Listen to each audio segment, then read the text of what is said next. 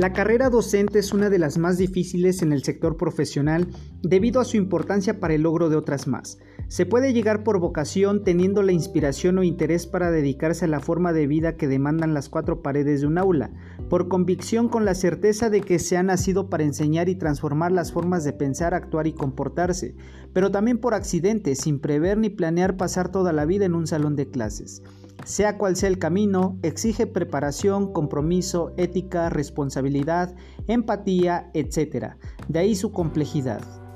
Nuevamente les saludo con mucho gusto, mi nombre es Emanuel Cruz Villa y en esta ocasión les compartiré las contribuciones que han tenido tanto mi desarrollo y contexto personal en la formación de mi profesión docente.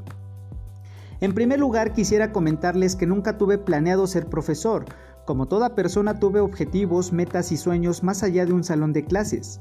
Mi familia está repleta de maestros, mis padres, hermanas y algunos otros familiares. Aunque siempre noté cierta comodidad en ellos, no me interesé en principio por dicha actividad.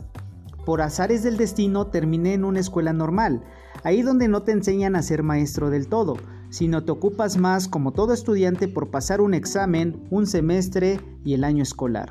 Debo confesar que siempre tuve buenos ejemplos en mi entorno inmediato, lo que me comprometía a ser tan bueno como ellos, por lo que aún siendo un accidente mi incorporación a la formación docente, acepté los retos y desafíos que esto implica.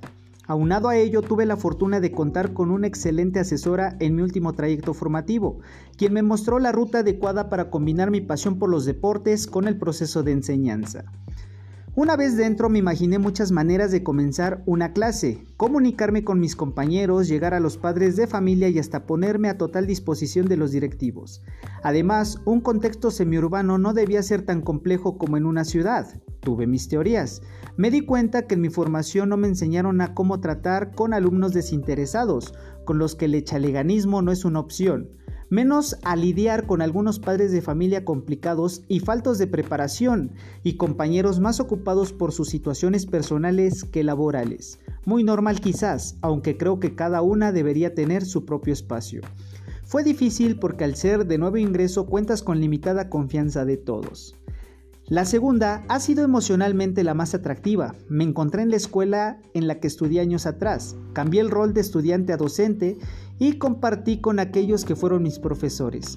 Un contexto urbano que me hizo reflexionar que no era suficiente los conocimientos tan básicos que tenía de la normal, pues el nivel cultural, tanto de estudiantes, padres de familia como de los compañeros, era alto y a ello se le sumaba la inexperiencia que todavía tenía. Salí avante, no obstante quedó claro que debía seguir preparándome.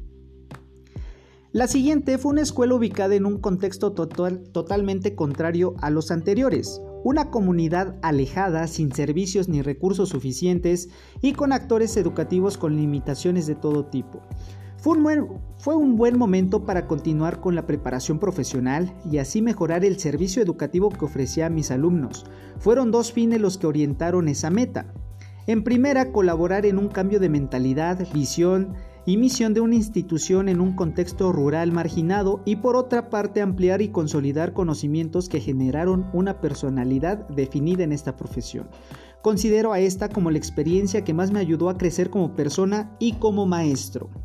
Finalmente les platicaré del contexto escolar en el que me encuentro hoy en día, en las que he puesto en marcha proyectos educativos, nuevas prácticas y modos de llevar a cabo la cotidianidad de la escuela, tratando de aprovechar las cualidades para formar alumnos integrales, pero sobre todo a construir una ética profesional que implica una preparación constante que satisfaga la demanda de la educación actual. Pienso que las experiencias y preparación que he tenido hasta ahora han impactado positivamente para tratar de mejorar mi quehacer diario, planificar actividades, implementar estrategias didácticas diversificadas y valorar el papel que tengo en la sociedad al ser un agente de transformación. A manera de conclusión, He de mencionar que me esfuerzo por ser el maestro que siempre quise tener, pero también el mismo que deseo para mis hijos.